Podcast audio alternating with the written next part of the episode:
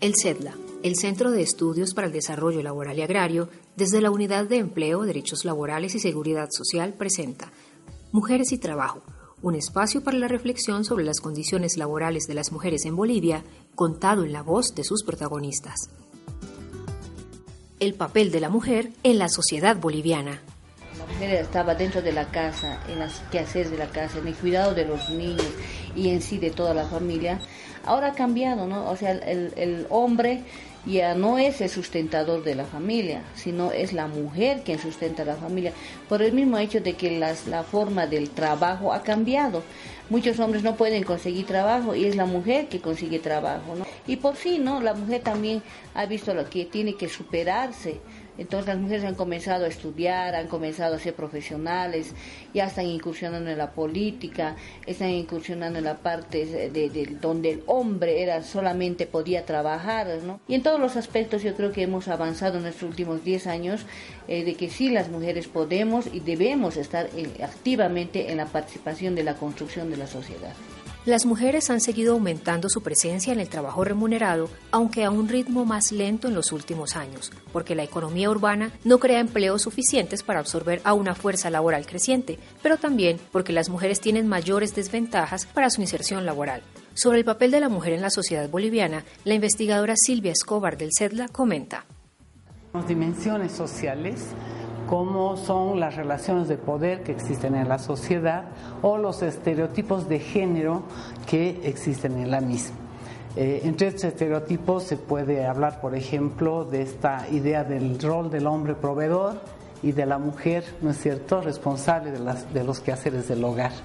O se puede hablar de que se sigue pensando que el trabajo de las mujeres es complementario al de los hombres o también porque se siguen definiendo algunas ocupaciones como femeninas y otras ocupaciones como masculinas. No, soy feminista, pero me parece que la mujer tampoco no, se debe dejar de bajonear.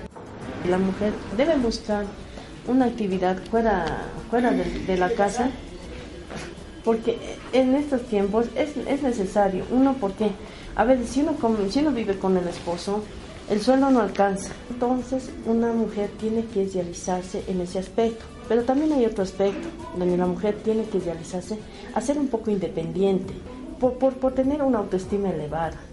¿Por qué?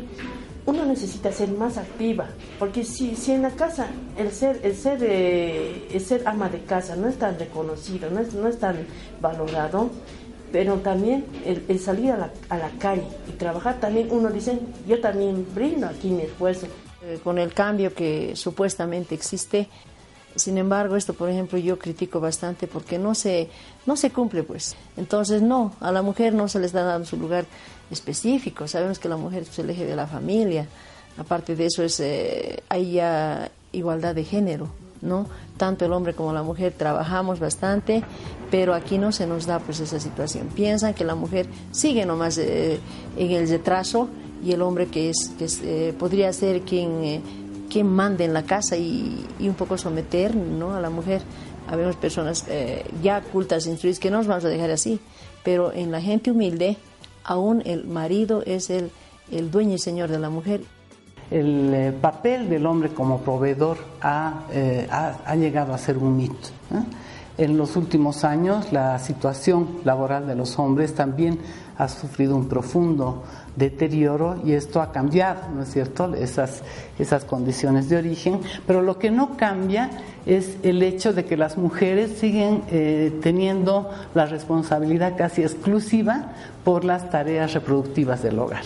La asignación que la sociedad hace del trabajo doméstico a las mujeres les ocasiona una serie de trabas, tensiones y hasta conflictos para su desarrollo laboral. Los empleadores también desarrollan una serie de prejuicios con relación al trabajo femenino, que generan barreras adicionales para el acceso de las mujeres al empleo, reforzando las desventajas que deben enfrentar en su relación con el mundo laboral, lo que las relega a los puestos de trabajo de menor jerarquía y calidad, o por último, las excluye del acceso a empleos asalariados.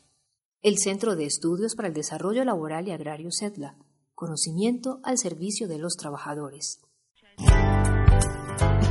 Este programa cuenta con el apoyo de la Unión Europea En el marco del proyecto, más recursos para el ejercicio de los derechos humanos.